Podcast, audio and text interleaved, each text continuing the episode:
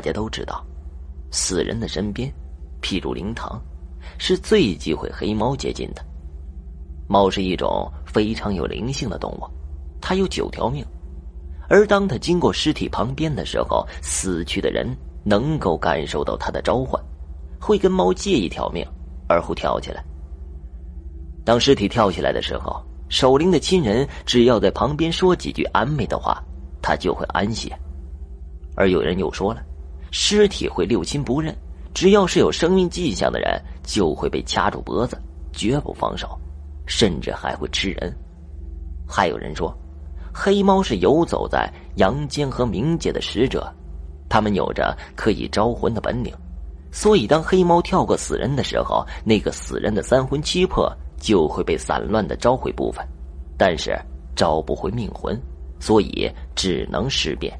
所谓尸变，也只是有行动，由于不具备命魂，因此没有意识的行为，称之为尸变。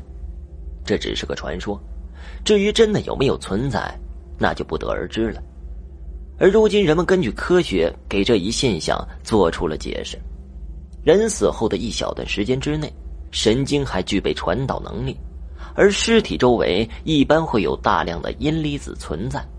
这个时候，假如带有阳离子的物体靠近的时候，便会发生微弱的放电现象，使尸体受到刺激而发生短时间内的。复活现象，而今天我要讲的就是关于黑猫与诈尸的故事。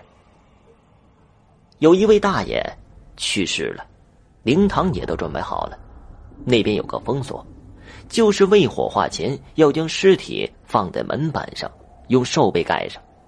越到天亮的时候，便是最困最累的时候，守灵人开始犯起迷糊来。守灵人迷迷糊糊的察觉到脚背上传来轻柔的麻痒，低头一看，大呼不好！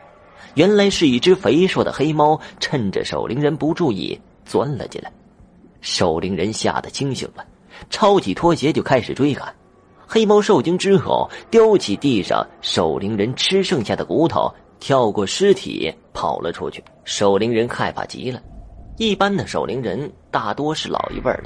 都知道这黑猫过灵堂的后果，更何况是跳过尸体呢？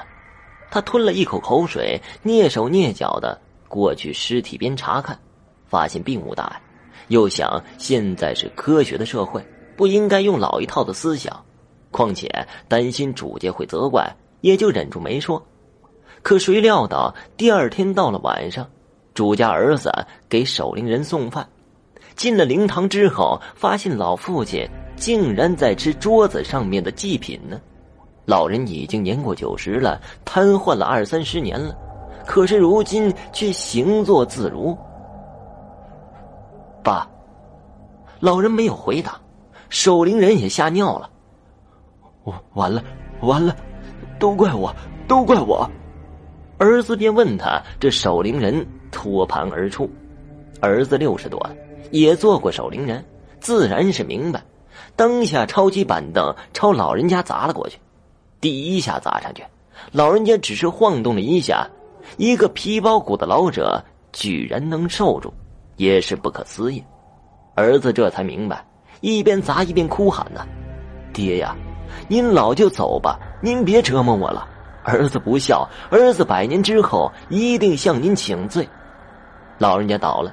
头都被砸烂了，第二天一早便将老人送去火化，可是手里抓的骨头却怎么也拿不下来，直到守灵人朝他磕了头，磕到血都出来了，老人家才肯放手，拿过来仔细一看，正是那个黑猫叼走的那根骨头。